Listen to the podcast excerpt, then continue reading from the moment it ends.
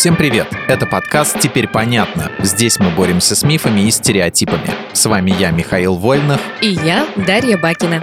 Мифы про Колумба и Эдисона – Миш, знаешь, мне нравится перед сном закрывать глаза и представлять нашу Землю в космосе. Не так, будто она огромный шар, который вертится вокруг Солнца, а как будто Земля лежит на панцире нереально огромной черепахи, которая лежит на спинах трех слонов. Ну а те, в свою очередь, стоят на трех китах, которые плавают во Всемирном океане. Эм, постараюсь быть максимально корректным. Ты не пробовала говорить об этом с психологом? Звучит странно, я понимаю, но эта картина мне правда помогает уснуть. Хорошо, что не сказала, что Земля плоский диск. Тогда бы я точно позвонил знакомому доктору. Но нет. Меня вообще пугают люди, которые до сих пор верят в теорию плоской Земли. Кажется, что даже в средние века люди были прогрессивнее. Христофор Колумб уже тогда знал, что Земля круглая и стремился это доказать. Ты наполовину права. Колумб действительно знал, что Земля круглая, но то, что он стремился это доказать, это миф. Идея того, что главной миссией Колумба было доказать шарообразность планеты, появилась из-за книги Вашингтона Ирвинга «История жизни и путешествий Христофора Колумба». А Ирвинг, на секунду, художественный автор, а не историк. И спор всемирно известного мореплавателя с религиозными фанатиками насчет формы Земли писатель просто придумал. То есть Колумб отправился в свое знаменитое плавание не для того, чтобы кому-то доказать, что мы живем на шаре? Ну, конечно, нет. Он отправился искать более удобный морской путь в Индию. И на тот момент он уже знал, что что Земля круглая и надеялся обогнуть ее. Но мореплаватель никак не ожидал, что наткнется не на Индию, а на парочку новых континентов. Собственно, Христофор до конца жизни верил, что открытые им земли просто индийские берега. Именно из-за этой путаницы коренных американцев называют индейцами. Подожди, а откуда Колумб знал, что Земля круглая? Шарообразность Земли экспериментально установил античный ученый, греческий математик, астроном, географ, филолог и поэт Эратосфен еще в третьем веке до нашей эры. И для ученых позднего средневековья Средневековья в этой мысли не было ничего новаторского. В третьем веке до нашей эры уже знали, что Земля круглая? Да.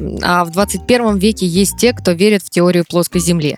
Вот это контрасты. Я сегодня точно не усну, только об этом и буду думать. Так, ладно, у меня назрел еще один вопрос про шары. Вопрос про шары, что бы это значило? Ну, почти про шары. Он о лампочках. Полторы минуты назад я была уверена в том, что Колумб стремился доказать, будто Земля круглая. И пока еще я уверена, что лампочку накаливания изобрел Томас Томас Эдисон. Ведь правда, Эдисон? Пока еще уверена. Мне нравится твоя готовность к разочарованиям. Нет, Томас Эдисон не изобретатель лампочки накаливания это миф. Как чувствовала. Первым сконструировал электрическую лампочку британский астроном и химик Уоррен Деларю. В 1840 году он заключил платиновую катушку в вакуумную трубку и пропустил через нее электрический ток, заставив свое творение светиться. Но для работы той лампочки нужна была платина. Несложно догадаться, что изделие вышло неоправданно дорогим. И только через 40 лет Томас Эдисон смог доработать уже ту конструкцию и запатентовал ее как собственное изобретение. Ох, разговор с тобой действует лучше кофеина. Теперь неделю не буду спать и думать только о Колумбии и Эдисоне. Зато теперь в твоей голове на два мифа меньше. Это точно.